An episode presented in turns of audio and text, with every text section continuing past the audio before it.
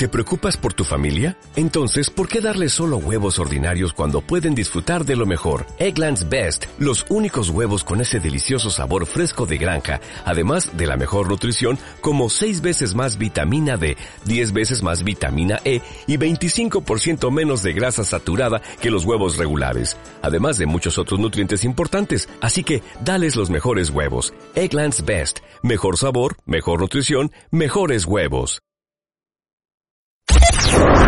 Nos pusimos a hablar, el proyecto me gustó mucho, era algo que, que nunca una mujer antes había, había hecho, era también pues salir al extranjero, que era lo que a mí me apetecía, y sobre todo era competir, ¿no? En un equipo semiprofesional, eh, aunque estuviera muy, muy lejos. Así que nada, ahí el, el Suzuka se decidió también por mí, de otras candidatas que había, y sin pensarlo mucho, pues en cuestión de 15 días o así, me, me planteé ahí en Japón.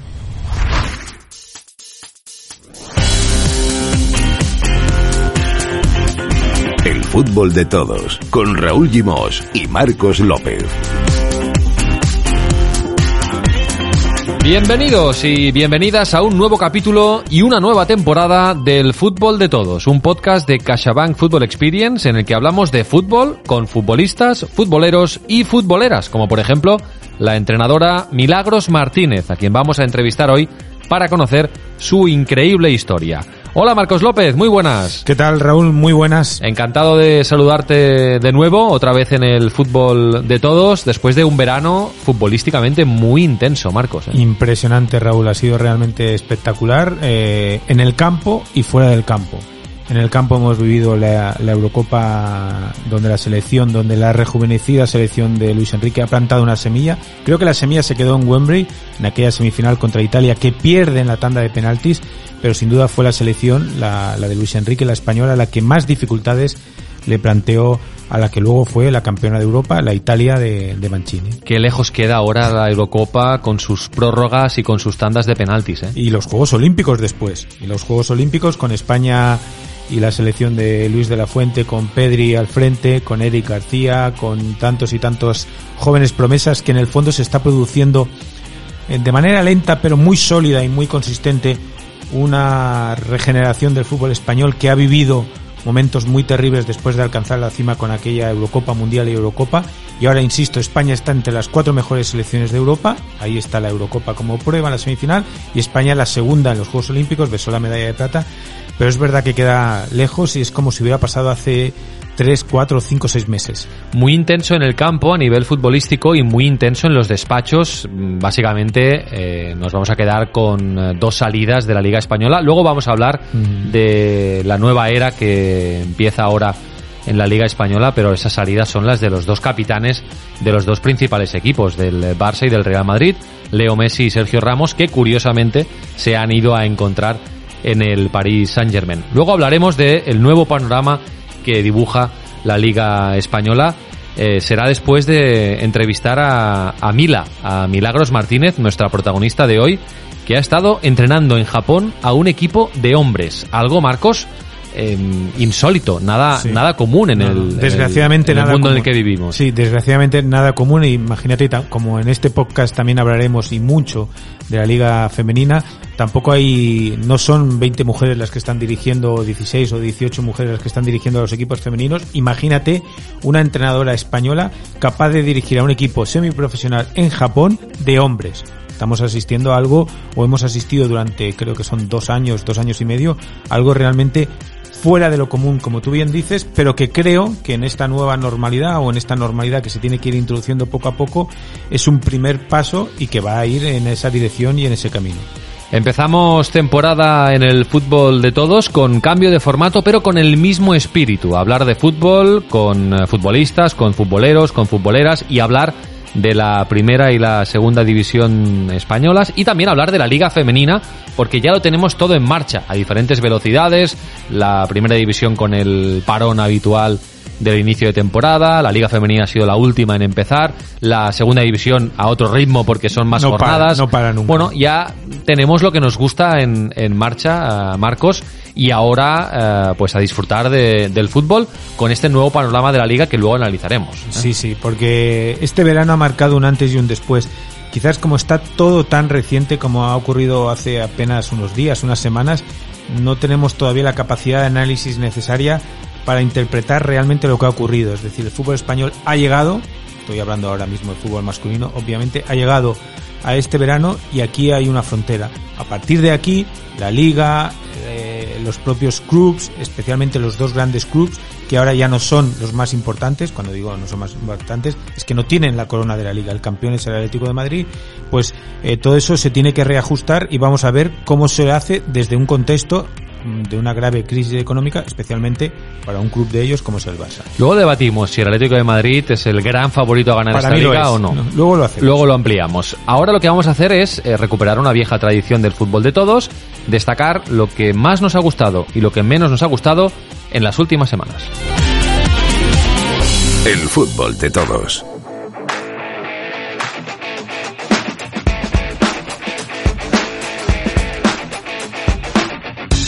Venga, Marcos, dispara porque te veo con, con tu blog de notas aquí lleno de apuntes. ¿Qué es lo que más te ha gustado y lo que menos te ha gustado de lo que has visto hasta el momento? Hasta el momento a mí lo que más me ha gustado es la apuesta juvenil del Barça. Obviamente es por necesidad y también por convicción, porque no le queda otra salida. En tiempos de ruina económica se tiene que aferrar a la cantera, a la masía, a la Junta de la Porta, obligada a gestionar esa caótica herencia de Bartomeu. Pedri no pertenece a la masía, pero es un claro ejemplo de un chico de 17 años que se ha constituido en una de las mayores promesas del fútbol español y del fútbol europeo. Fue elegido el mejor joven de la Eurocopa. A partir de ahí, Nico, Gaby, Demir, que viene de Austria y también es un ejemplo de cantera. Creo que ese es el camino, Valde, que tiene que coger el Barcelona. Sobre todo Gaby, que es del 2004. Es el primer jugador nacido en el 2004. Ya era la porta presidente en su primera Es etapa. increíble, es que debuta con el primer equipo y la verdad es que tiene muy buena pinta. ¿eh? Es muy joven, acaba de cumplir 17 años, pero tiene muy buena pinta Gaby. ¿Y a ti qué te ha gustado? Pues a mí me ha gustado ver al Mallorca, que acaba de subir de segunda división, co-liderando la clasificación de primera junto al Real Madrid, el Barça, el Atlético de Madrid, el Sevilla y el Valencia. Final de la jornada 3. ¿eh? Hay seis equipos con dos victorias y un empate, siete puntos, es pura anécdota, porque esto acaba de empezar, pero el Mallorca parece que sigue la inercia de eh, el final eh, del año anterior, temporada anterior en segunda división. En cambio, no me ha gustado que el Getafe de nuestro amigo Mitchell, que pasó por este podcast, eh, lleve 0 de 3, 0 puntos, igual que el Alavés. Ambos equipos parece que también mantienen la inercia inestable e irregular de la temporada pasada. A mí, por ejemplo, no me ha gustado, Raúl, que las estrellas, y no solo extranjeras, sino también nacionales, eh, estén cogiendo la puerta de salida de la liga. Brian Hill, el delantero del Sevilla, eh, que hizo una temporada maravillosa eh, cedido al Eibar de Mendilibar, se ha ido al Tottenham, 25 millones de euros. Saúl, cedido al Chelsea. Cucurella, 18 millones de euros al Brighton. Al final el talento, fíjate dónde acaba. El talento nacional y ya lo hemos visto en la, en, la Eurocopa donde prácticamente 12 jugadores del grupo de 23 que conformaba Luis Enrique estaban jugando fuera de España. Ese es el gran cambio que se está viviendo también en el fútbol español. Bueno, ahora te voy a poner unas cifras sobre la mesa que demuestran esto que comentas, pero antes déjame decir que he estado en Barbate, en Cádiz, este verano, y eh, Brian Hill es de Barbate. Y en un restaurante de Barbate donde estuve, tienen un montadito, un, un plato, que ¿Con se llama nombre? Brian Hill. Ah. Sí, sí, efectivamente, imagino que lo deben conocer y hay confianza. Bueno, a mí no me ha gustado, Marcos, que la Liga Española esté perdiendo comba. Eso es una evidencia, ya hemos hablado de Messi, de Ramos, pero es que hay más. La Premier, de acuerdo que está en otro nivel económico, pero es que la Liga Española ya no es ni la segunda, ni la tercera, ni la cuarta Liga Europea en inversión en fichajes. Es la quinta. La quinta. Datos de Transfer Market. La Premier League se ha gastado este verano 1.351 millones de euros en fichajes, en traspasos. En eh, la Serie A italiana se han gastado 549 millones. En la Bundesliga 416. En Francia 384. Y perdona, aquí no ha pagado por Messi, no ha pagado por Donnarumma, no ha pagado por Vinaldum y no ha pagado por Sergio Ramos. Y en España, quinta posición, no llega a los 300 millones. 293, un 27% menos de inversión que el año pasado. Claro, la Premier, eh, cinco veces más casi de inversión que la Liga Española y eso explica pues las salidas que antes comentabas de Brian Hill, Cucurella y compañía. Esta es la realidad que tenemos que asumir, por eso no vamos a dejar de disfrutar no, en absoluto, del campeonato español. Luego debatimos sobre la liga, pero nos espera Mila Martínez. Vamos a escucharla.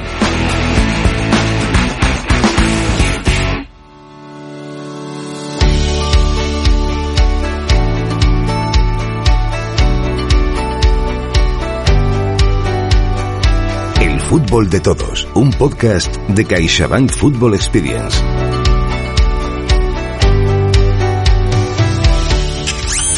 Milagros Martínez, Mila, Cuenca, del 85, jugó a fútbol en Albacete y empezó allí a entrenar a chicas jóvenes en la Fundación Albacete para después llevar al primer equipo a la máxima categoría del fútbol femenino.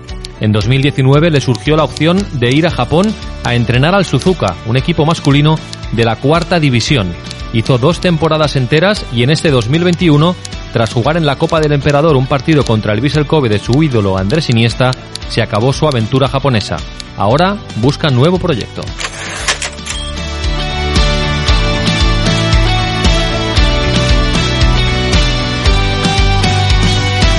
Hola Mila, ¿qué tal? Muy buenas y muchas gracias por estar con nosotros.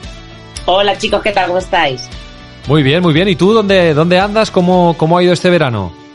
Bueno, pues eh, terminando ya toda la época esta veraniega, estoy en Albacete, estoy de vuelta en España ya un, mes y medio desde que llegué de Japón y, y bueno, pues nada, empezando a, a, mover cosas y a ver si sale alguna cosita por aquí, por España. Eso te iba a preguntar, ¿no? Buscando nuevos proyectos, nuevos retos. En principio, ¿te gustaría entrenar en España, Mila? Sí, esa es un poco la idea, ¿no? Eh, intentar encontrar algo por aquí por España o Europa, un poquito más cerquita, que bueno, ya sabéis vosotros que Japón está, está muy lejos y estos últimos meses pues se han hecho muy duros, pero bueno, ahora está en una época en la que también es complicado encontrar algo por aquí por porque bueno, pues está todo eh, empezando a ponerse en marcha, así que bueno, tenemos que tener un poquito de paciencia. ¿Y de qué tipo, Mila? ¿Masculino, femenino, formación, primer equipo? Bueno, pues eh, me da un poquito igual masculino que femenino. La verdad es que en Japón me, me, sentí muy a gusto entrenando masculino, que era algo que no había hecho nunca en, en categoría senior y en femenino, bueno, pues eh, es a lo que me he dedicado toda la vida y es eh, un amor ahí con el fútbol femenino, eh, yo creo que, que para siempre. Entonces, bueno, no tengo ahora mismo preferencias. Lo que sí que me gustaría es, bueno, pues eh, coger un equipo para poder competir, que creo que es eh, pues lo más eh, divertido, aunque sea también lo que más presión conlleva para los entrenadores. Pero bueno, un poco el objetivo sería pues encontrar algo eh, para poder competir, que es al final lo que, lo que a mí personalmente pues también más me gusta. Vamos a hablar de tu experiencia en el Suzuka, en, en Japón.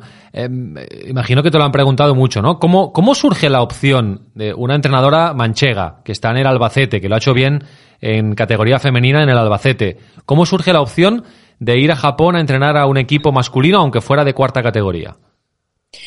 Bueno, pues eh, una vez que salgo del Albacete, mi objetivo era pues eh, salir al extranjero, no era algo que, que, me apetecía mucho y empecé a mandar currículums a todo el mundo que, que, conocía que había tenido relación con ellos mediante el fútbol. Y en una de ellas pues fue Yuriko Saegi que trabaja para, el, Villarreal, para el Villarreal y también para la Federación eh, japonesa. Y un día en, en, Navidad de 2018 me dice, oye mira, hay un equipo japonés que se ha puesto en contacto conmigo y buscan una entrenadora. Y le dije, bueno, pues oye, mándale mi contacto y, hablo con ellos a ver qué tal. Nos pusimos a hablar, el proyecto me gustó mucho, era algo que, que nunca una mujer antes había, había hecho, era también pues salir al extranjero, que era lo que a mí me apetecía, y sobre todo era competir, ¿no? En un equipo semiprofesional, eh, aunque estuviera muy, muy lejos. Así que nada, ahí el, el Suzuka se decidió también por mí, de otras candidatas que había, y sin pensarlo mucho, pues en cuestión de 15 días o así me, me planteé ahí en Japón. ¿Y cómo se, cómo se procesa ese cambio tan, tan brutal de, de Albacete a Japón, de dirigir siempre mujeres a dirigir un equipo semiprofesional de hombres? Bueno, la verdad es que muy bien. Yo me sentí muy a gusto. El primer año fue un poco todo muy, muy rápido, todo nuevo.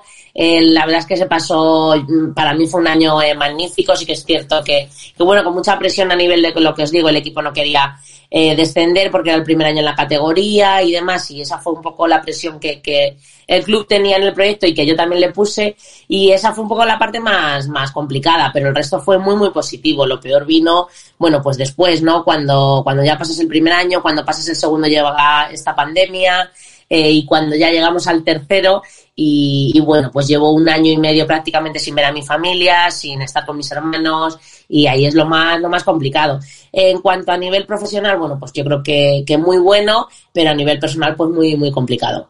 Claro, han sido dos años y medio al final en, en Suzuka, en, en Japón. entrenando hombres, claro, y esto lo destacamos porque no deja de ser algo insólito, ¿eh? que no sé si eh, por suerte o por desgracia, pero no, no es habitual ¿eh? que una mujer entrene hombres, ojalá lo fuera más en el futuro, ¿no?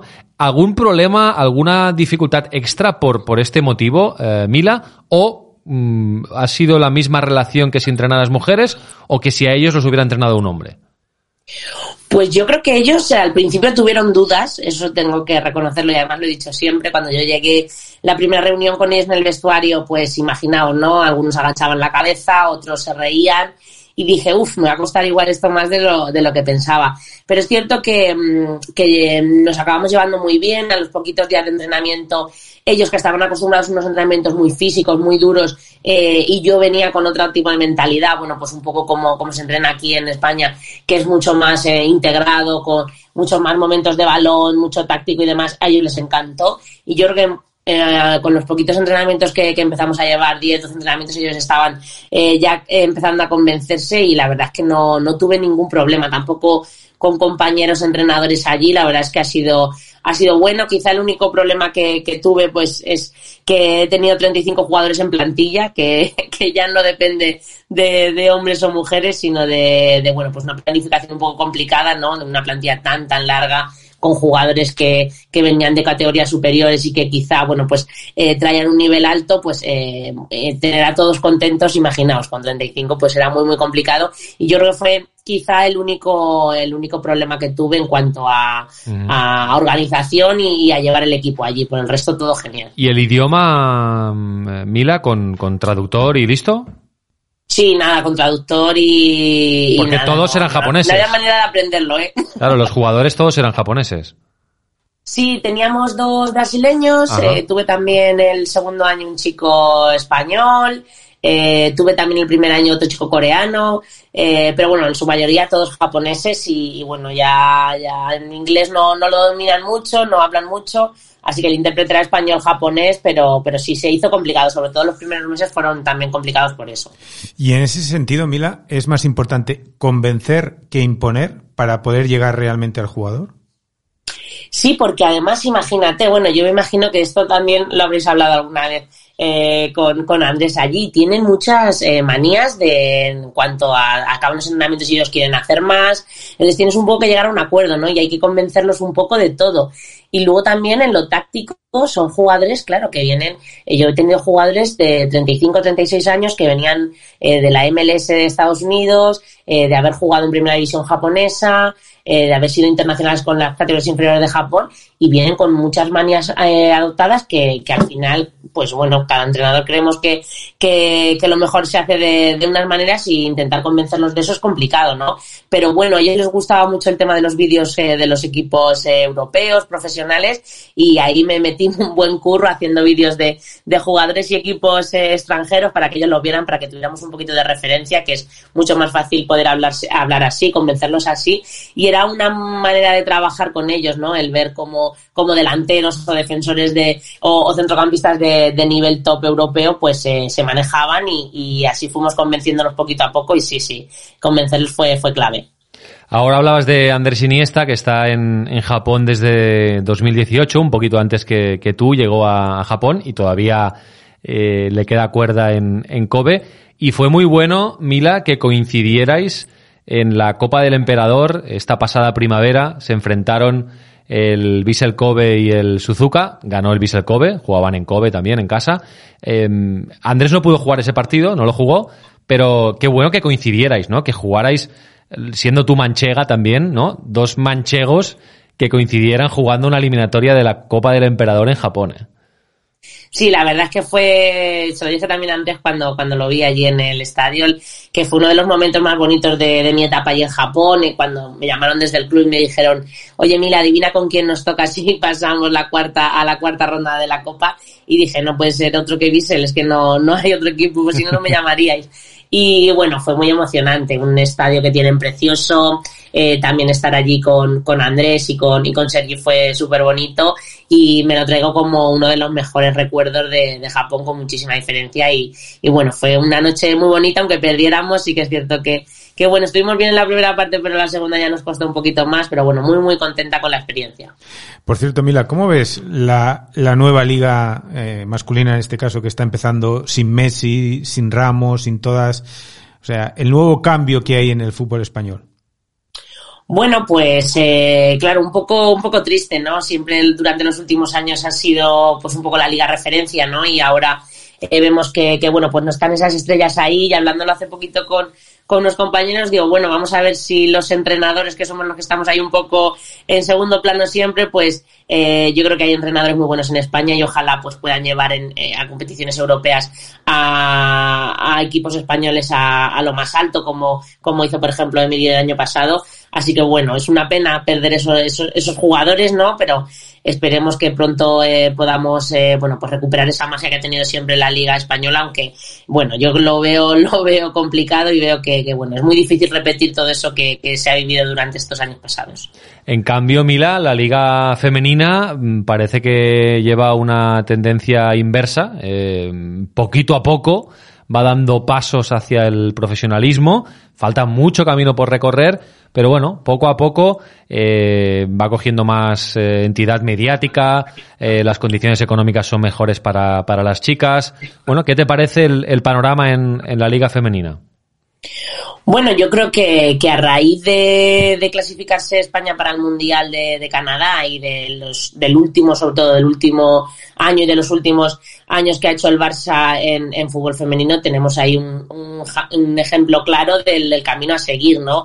Creo que el Barça ha marcado un poco el camino a seguir. Creo que los equipos que quieran un poco eh, estar en la élite europea, sobre todo, eh, tienen el, el, Barça como ejemplo.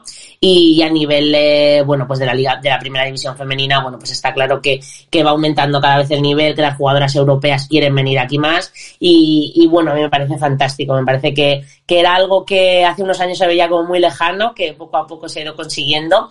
Y yo creo que a nivel, por ejemplo, de, de selecciones nacionales, pues España en, en, unos años, tres, cuatro no más, va estar peleando por, por entrar en el top 5 seguro, sin duda. Y en ese sentido, tener jugadoras como Jenny Hermoso, Alexia Putellas, Irene Paredes, eh, es fundamental, ¿no? Porque no solo es el nivel que dan, estamos hablando, por ejemplo, de, de Alexia, que es la mejor jugadora de Europa, según acaba de, de nombrarla la, la, UEFA, sino también como punto de inspiración para las formaciones eh, que vienen para las categorías inferiores, donde hay muchas niñas que ya tienen referencias eh, donde fijarse. Eso es justo, tener referentes, tener referentes, que haya visibilidad, que ahora se puedan ver los partidos.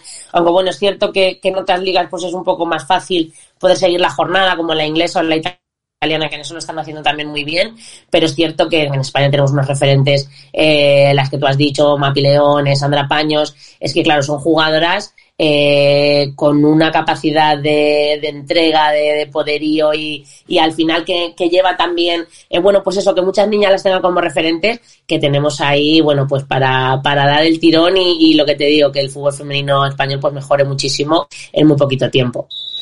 Bueno, entramos, Mila, en tiempo de descuento de la entrevista. Se añaden cinco preguntas eh, rápidas, ¿de acuerdo? Venga. Ok. Eh, ¿Cuántos partidos puedes ver a la semana por, por televisión? Bueno, más de 10 es probable. Eh, ¿Dónde los ves? ¿Tienes algún lugar especial? No, bueno, con el portátil, depende, me pilla muchas veces en el pueblo, otras veces aquí en Albacete, o sea que el portátil va conmigo donde vaya. ¿Sola o acompañada? Normalmente sola, pero me gusta también verlo mucho con mi padre. Mi padre es el que me inculcó un poquito esto del fútbol y siempre que puedo lo, lo veo con él. ¿Te gusta beber algo, picar algo, comer algo mientras ves fútbol? No, normalmente lo veo y voy apuntando alguna cosita y poco más. ¿Narración original de la tele, sonido ambiente o en silencio? Pues narración y si es extranjera me la pongo en extranjero, aunque sea alemán o lo que sea, le tiro ahí aunque no, entienda nada, pero normalmente la narración original, sí, sí.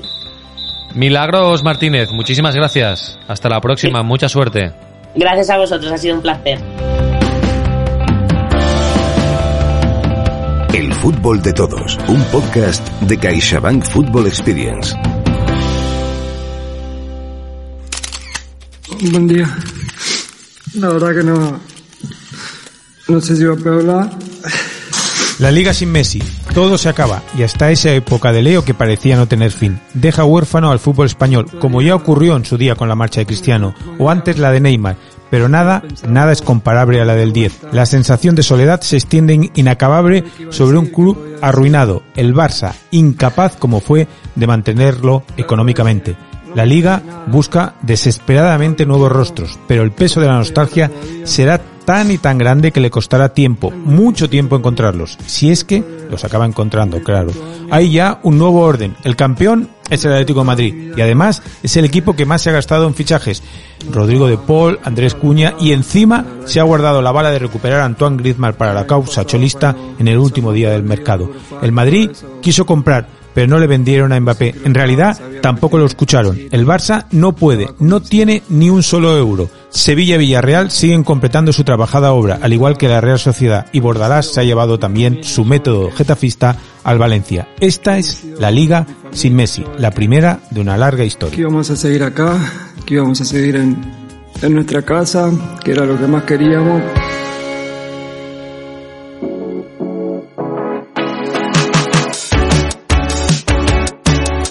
Bueno, pues a esto que acabáis de escuchar le hemos eh, llamado, Marcos, lo hemos bautizado como Dosier Marcos. Es una reflexión más personal, más íntima de Marcos López, que cada vez que hagamos un capítulo del fútbol de todos, nos acompañará una reflexión alineada con sonidos, en este caso, el sonido inolvidable de la rueda de prensa que Leo Messi dio el 8 de agosto, un domingo, a mediodía, para despedirse del Barça. Yo creo que todos recordaremos dónde estábamos en aquel momento. Yo, mm, además, estaba de vacaciones comprando en un supermercado, oyendo la rueda de prensa por la radio. Como mucha gente, Raúl, porque en el fondo este tipo de documentos, este tipo de, de, momentos son los que acaban cambiando la historia del, del, fútbol español. Todo el mundo, acabamos de escuchar, incluido el propio Messi, creía que se iba a quedar. Hace un año se quiso ir y no lo dejaron este año se quería quedar y tampoco se lo han permitido. Y en el fondo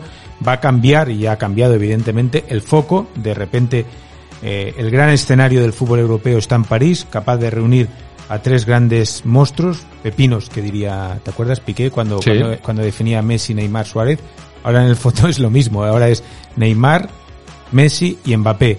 Por lo tanto, el fútbol español antes eh, te he escuchado decir que es el quinto en inversión de fichajes, tiene que eh, acometer con realismo y con contundencia esa necesaria reconstrucción. Bueno, es la primera liga sin Messi y el debate es, hay otro debate, ¿eh? que es si el Paris Saint Germain es el gran favorito para ganar la Champions, mm. ya lo haremos, pero hoy vamos a debatir sobre el Atlético de Madrid y eh, su favoritismo en la liga, porque tú decías antes que sí, sí, que es el favorito. Sin duda. ¿Tiene mejor plantilla ahora mismo, mejor equipo, sin duda. aparte de que es el actual campeón que el Barça y que el Real Madrid? Para mí sí, para mí sí, por, primero por una razón fundamental, el entrenador lleva 10 años, o sea, no lleva un año, dos años, tres años, sino que ha consolidado de tal manera eh, su idea, su filosofía, que la figura de Simeone es mucho más importante que la de cualquier jugador. Mira el caso de Griezmann, se, se fue y ha querido volver al lado de Simeone cobrando menos, evidentemente porque no le podían dar todo el salario que recibía en el, en el, en el Camp Nou.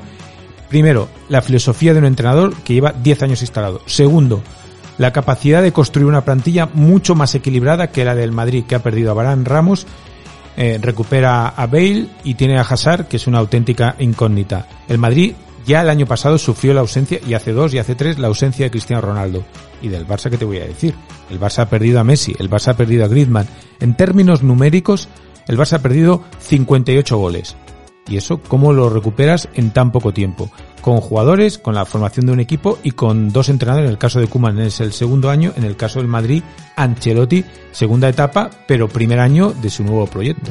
Yo puedo estar bastante de acuerdo contigo, a priori sí, pero quiero verlo. Quiero verlo, quiero ver También estoy de acuerdo cómo evolucionan las primeras jornadas, porque el Atlético de Madrid, con la llegada de Grisman, puede tener un problema. Puede, ¿eh? lo pongo en condicional, porque claro, va a tener... No, lo, tiene seguro. Va a tener competencia, que siempre dicen que está bien, pero también tiene que saber gestionar la Simeone, para no romper el equilibrio delicado que ya tenía, ¿no? Porque tiene a Joao Félix, tiene a Correa, tiene a Grisman, tiene a Cuña... A Luis Suárez. A Luis Suárez, claro, tiene ahí muchos gallitos para jugar dos, un, par o tres de posiciones. dos posiciones mínimo. Entonces vamos a verlo. De momento, claro, esto ha empezado muy igualado, porque esto acaba de empezar, y vamos a ver qué, qué pasa. Y luego quiero ver este año al Sevilla, que se ha reforzado también bien, con inteligencia, como siempre. Monchi, quiero ver al Villarreal, que bueno, también está ahí en un segundo escalón y que el año pasado pues consiguió ganar la Europa League. Bueno, vamos a ver cómo, cómo actúan estos, estos equipos, que también será interesante. Y luego, por otras zonas de la clasificación, a ver si son capaces de revertir la tendencia, lo que comentábamos antes, el Getafe, Sí.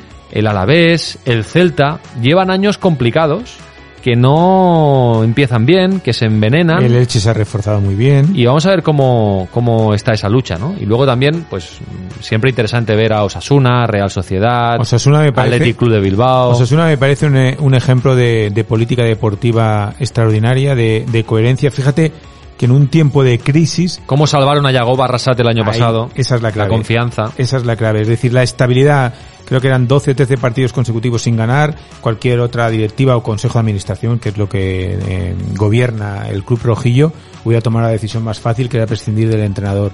Ha hecho en tiempos de penuria, como lo que se está viviendo en el fútbol español, ha hecho el fichaje más caro de la historia, de su historia. Osasuna se ha quedado con Budimir, el delantero que tenía cedido del Mallorca, 8 millones de euros.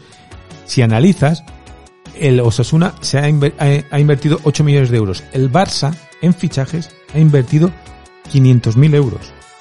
Kun Agüero libre, Eric García libre, Memphis Depay libre, eh, Yusuf Demir 0,5 y Economía de guerra. y Luke de Jong eh, cedido. Economía de guerra para, para el Barça. También me interesa ver mucho al español, a ver eh, con Vicente Moreno en el regreso a primera no va a ser un año fácil, pero, Pero, bueno, a ver pero ha cómo- mantenido la estructura, Sí. ha mantenido a Embarba, ha mantenido a Raúl de Tomás. Bueno, que hay alicientes, Marcos. Claro, sí, sí, hay alicientes para No, ver es un que hay que construir, hay, hay- hay que construir un bonito. nuevo- una nueva historia, un nuevo campeonato y estoy convencido va a ser un campeonato extraordinario, pero la nostalgia va a ser inevitable. y a ver si eh, se premieriza. Es decir, Correcto. antes era una tiranía del Barça y del Madrid, una bitiranía.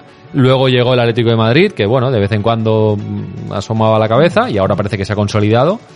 Y bueno, vamos a ver si Sevilla, Villarreal, Real Sociedad, pues también suben un poco a ese carro y en vez de tener dos grandes, pues tenemos... eh, Bueno, ahora ya son tres grandes. ahora son tres. Porque el campeón es el Atlético Madrid. Correcto, a ver si tenemos pues cuatro, cinco, seis, como pasa en la Premier, que el campeonato realmente está más abierto, hay más partidos interesantes y eso también favorece al, al producto. Luego está las cuestiones más empresariales, el acuerdo con CVC, fondo de inversión, bueno, que esto no lo vamos a, a tocar en este capítulo, pero que también pueden aportar más igualdad a, Sin duda. a este campeonato. Bueno, y también en este podcast, como hemos comentado, vamos a hablar mucho de fútbol femenino y cada semana vamos a descubrir en profundidad a una de las jugadoras de la liga femenina. Y el nombre de hoy era obligatorio empezar con ella.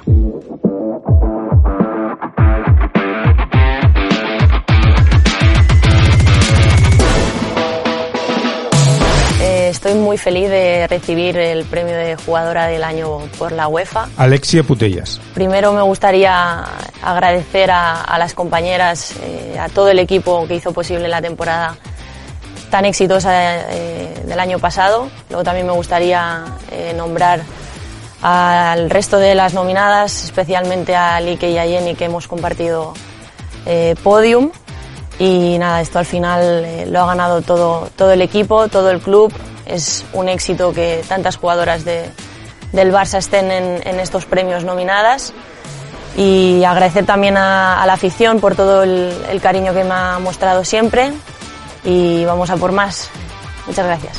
Con seis años empezó a jugar a fútbol en el patio de la escuela, aunque ya desde antes se la veía jugar en la plaza de su pueblo, Boyet del Vallés. Jamás imaginó que un día, agosto del 2021, estaría siendo coronada por la UEFA como mejor jugadora de Europa. Desde pequeña desplegó una creatividad que le ha hecho ir derribando barreras hasta situarse en la cima del continente tras guiar al Barça al año perfecto, la conquista del triplete, Champions, Liga y Copa del Rey. Inicia su décima temporada en el equipo azulgrana tras pasar antes por Sabadell, donde empezó todo, Levante y Español. En su fútbol, cosido a esa zurda mágica e inteligente, se adivina la esencia del modelo Barça. Maniática del orden provoca el desorden ajeno cuando acurruca el balón en sus pies. A partir de ahí, Alexia Putella se convierte en un artista. Nunca juega sola, juega siempre por la memoria de su padre, la persona que le acompañó desde aquellas primeras patadas en la plaza de Molle. Una auténtica crack. Alexia Putella es la mejor jugadora de Europa en estos momentos, la líder o una de las líderes del Fútbol Club Barcelona, ganador del triplete en la última temporada. La verdad es que es un espectáculo ver a Alexia, domina las dos piernas, tiene una Es zurda, pero tiene una calidad técnica extraordinaria, tiene gol, tiene liderazgo, muy muy muy buena jugadora, ¿eh? Tiene, para mí tiene algo mm, que le hace realmente distinta, que es clarividencia. Es decir, interpreta el juego, no solo el juego, sino lo que va a suceder dentro del juego. Es decir, hay jugadoras que juegan y ella, yo creo que juega e interpreta y eso se, se, se acaba trasladando y hay, hay determinadas acciones que la convierten, como hemos escuchado ahora en Pau, en una auténtica artista. Una de las iconos del fútbol femenino mundial en estos momentos. Volvemos muy pronto. Marcos, cuídate. Un placer, hasta luego. Recordar que nos podéis escuchar y seguir en los canales de CaixaBank Experience, donde podéis recuperar todos los capítulos del fútbol de todos, la primera temporada. Por aquí desfilaron, por ejemplo, personajes como... Soy Mar Bartra y esto es el fútbol de todos. Hola, soy Boyan Kirkic y esto es el fútbol de todos. Hola, soy Mitchell y este es el fútbol de todos. Y esta temporada, más personajes como hoy, por ejemplo, que hemos tenido a Milagros Martínez. También nos vamos a despedir este año con una firma invitada, con alguna reflexión interesante de algún periodista reconocido, en este caso nuestro colega y amigo Sique Rodríguez de la cadena Ser en Barcelona, porque nos gusta escuchar a todo el mundo hablar de fútbol, porque nos gusta el fútbol de todos.